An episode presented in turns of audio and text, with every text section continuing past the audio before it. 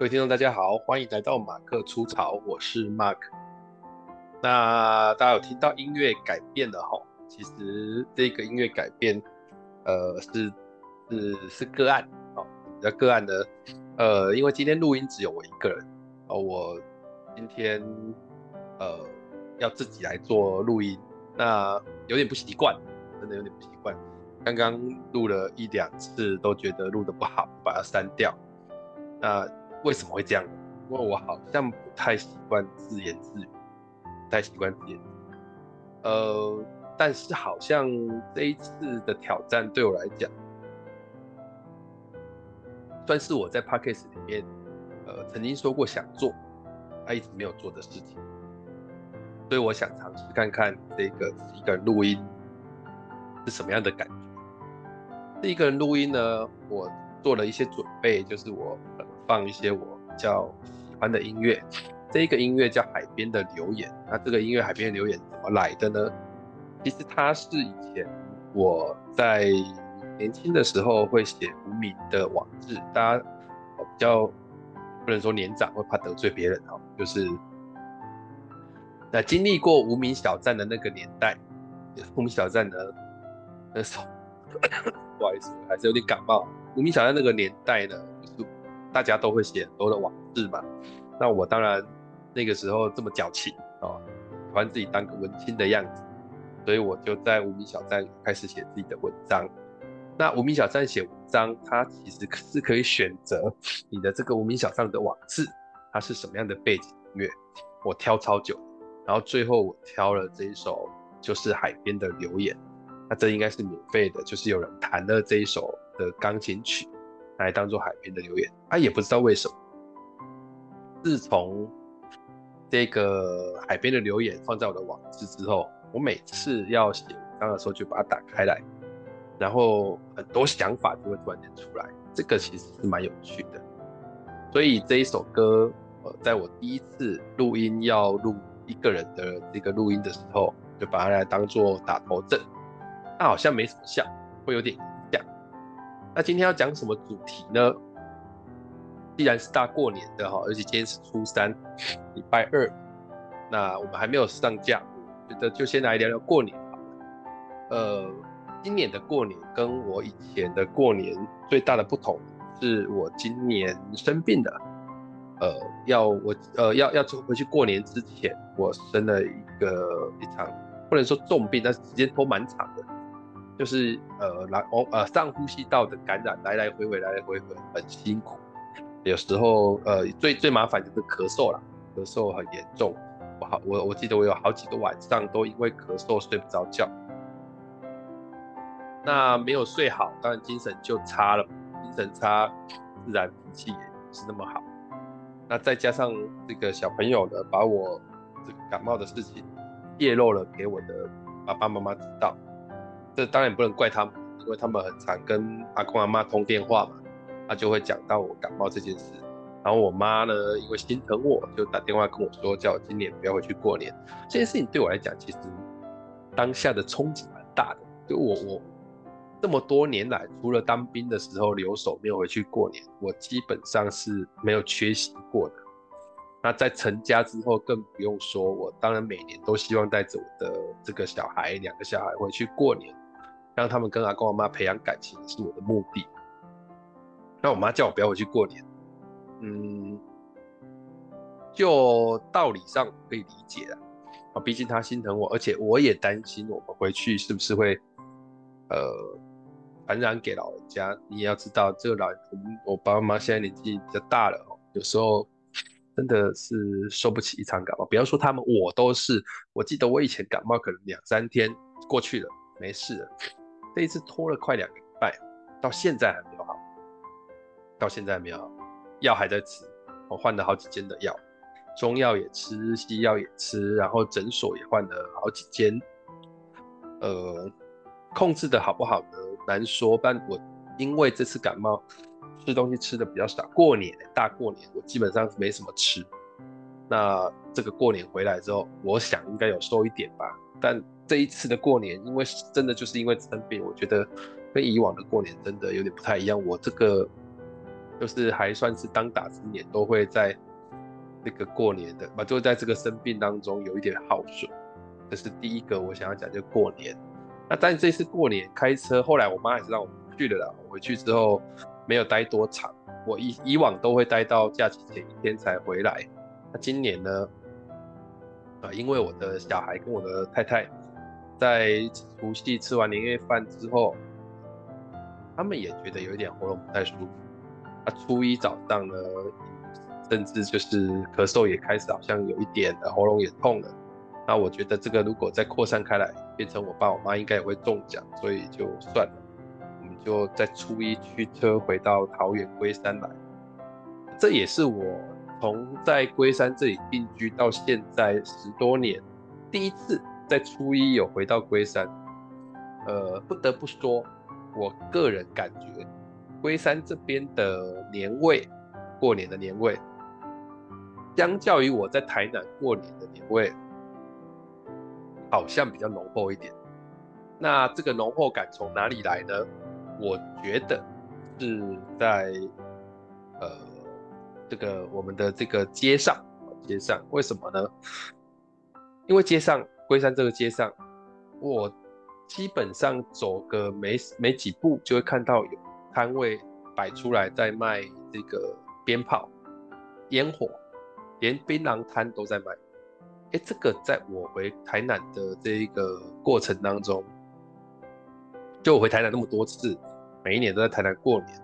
我已经很少看到有这种烟火拿出来卖，也许是因为我们那一个地方啦，我猜是啊，我们没看到有人出来卖，会不会是在市集那边有卖，我也不晓得。但我自己的感觉说，哦，回来这里好像大家买烟火，诶，它摊位这么多，它代表什么？摊位这么多，代表一定卖得掉，不然怎么会那么多人都拿出来卖每年的？所以我。在这件事情上面算是比较惊讶的哦，原来放烟火这件事情在龟山这里蛮常见的。那我的小孩看到也想要放，所以我大概可能明天，呃，放假最后一天了，可能真的就是去街上买一些烟火，然后带小孩晚上去放放，感受一下这个年味，好像也也也不错吧。那初一就回来了，呃，我有猜想到。真的也是就发生了，就是其实没有什么东西可以买来吃，就很多呃很多店啊，你平常在这边吃午餐吃晚餐的店都没有开，宵夜也少开，也是啊，很多市场基本上很多东西也都没有。那自己煮吧，年味比较比较没有，但是自己煮，呃也是要果腹嘛，大家都得吃饭，所以我们初一回到这里，呃。过了大概两三天，基本上我的感觉，呃，除了鞭炮之外，在我们的大楼也有贴一些春联，贴一些这个喜气洋洋的这种装置。确实，连大厅都有放新年快乐的歌曲，我觉得这个过年的感觉有维持住。当然，跟我小时候过年的年味是不太一样的。我不晓得听众朋友你。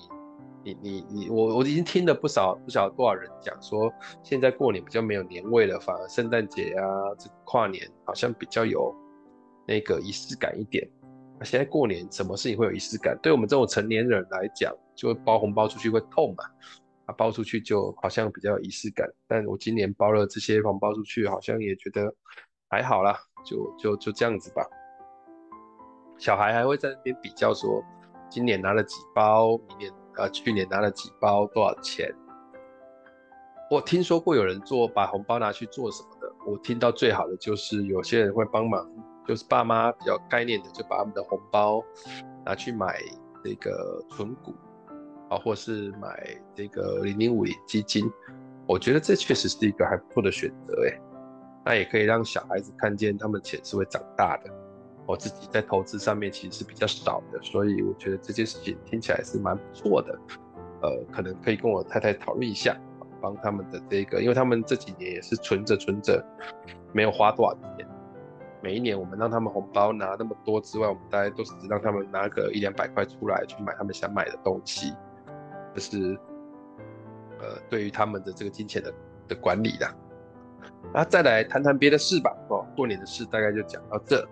呃，第二件事情就是我去年呃过年前帮两个两个单位讲的课，啊，有一个单位叫做这个电视，那电视营是什么什么性质的营队呢？它其实是一个警大的这个或者说警警大的教授，他们。成立了一个鉴识学会，鉴识学会专门在这个研究鉴鉴识的嘛，就是怎么样鉴识血迹啊、足迹啊这些办案上面的手法。那他们为了要向下扎根，就办了鉴识营。这鉴识营其实我们已经办非常久了，应该是感觉上应该有个七八年的，蛮久了，其实蛮久的。那呃，我。每一次，我除了帮他们训练他们的服务员之外，辅导员之外，我也要在营期的时候去跟高中生讲课啊。他去高中讲课，呃，有一件事情很有趣，跟亲友朋友分享。就其实鉴识营他们在那五天的营队里面，高中生大概九十几个，他们维持以前就比较像是警大生刚进去的时候，他们会有一些这个管教。比方说上进餐厅啊，其实就跟当兵差不多。进餐厅会有一些这个管教嘛，就是你要坐啊怎么作战，要怎么站，不能发出声音等等，就是反正管得比较严格一点。那这些高中生就非常的不适应。那因为非常不适应，你也知道，有些人就开始会有点反抗吧，感觉起来像反抗。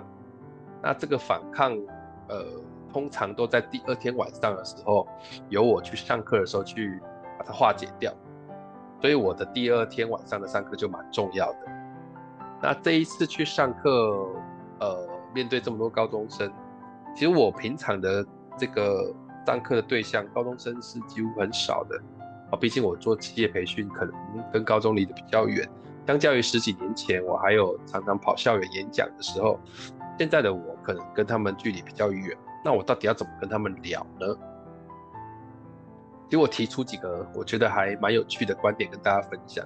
就呃很多人会认为这个管教这样子是呃是比较凶，那为什么要管这么多？为什么要这个自由管这么多？手机要收起来，然后坐要坐正，怎么这些要求对这些高中生来讲都非常的不习惯。那我一开始跟他们聊的也是这样，就你一定不习惯。那你一定不习惯的情况之下会产生什么？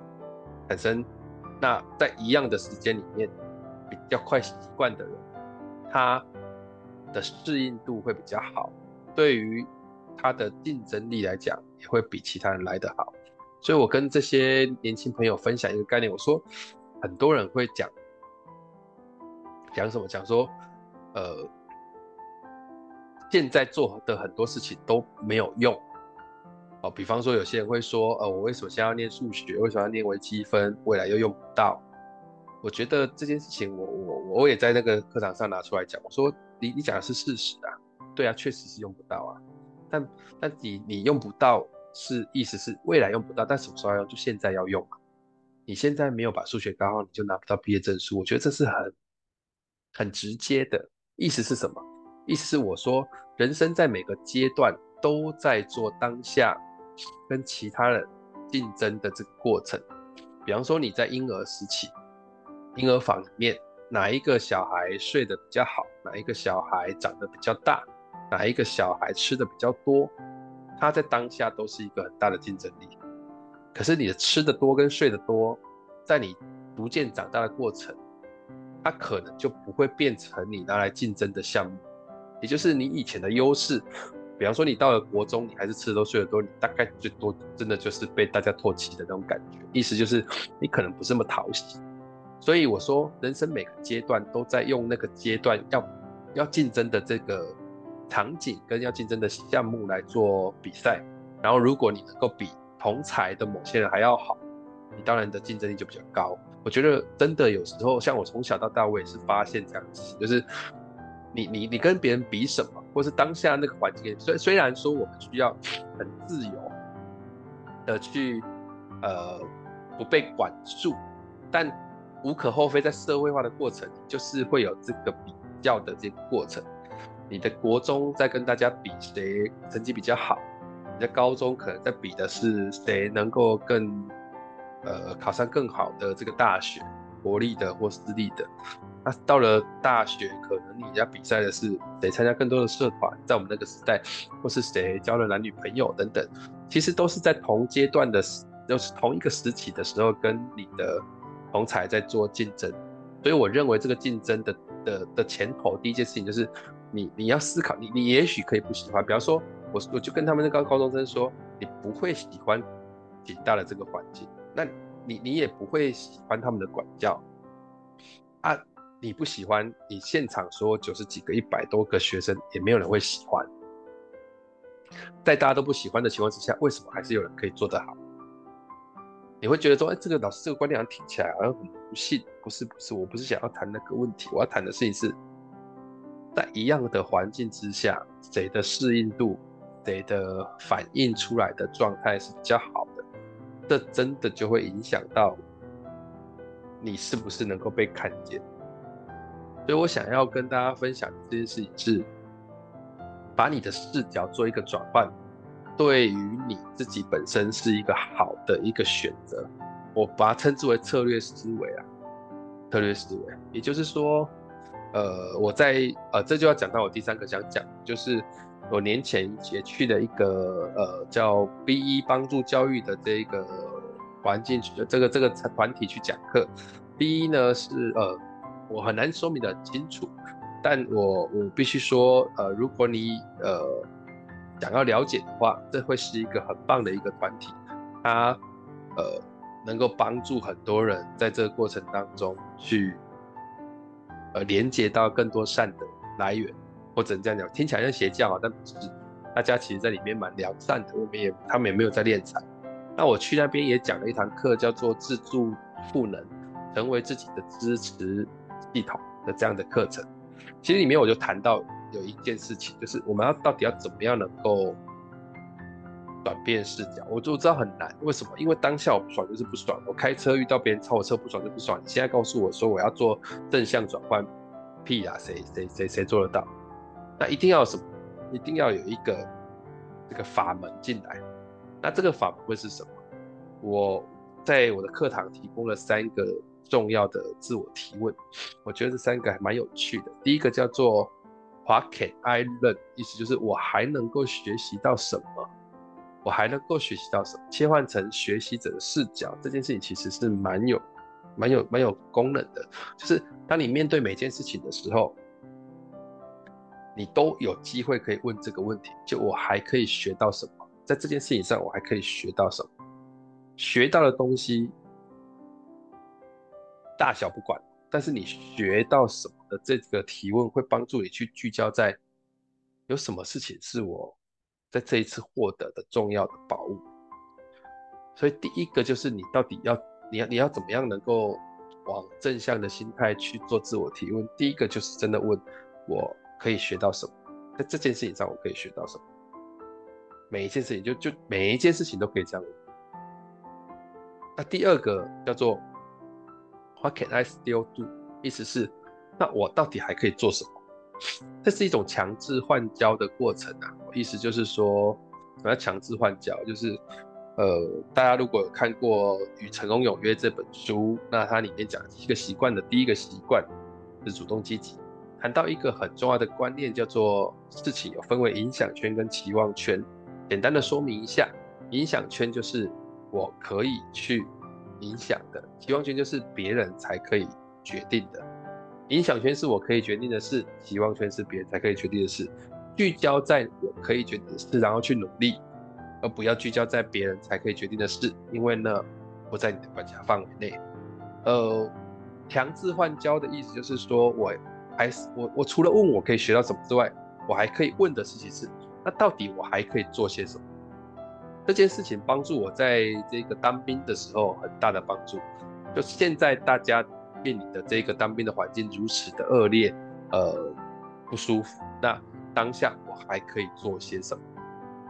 我还可以表述表现些什么，让我可以在过程当中更多获得我想要的。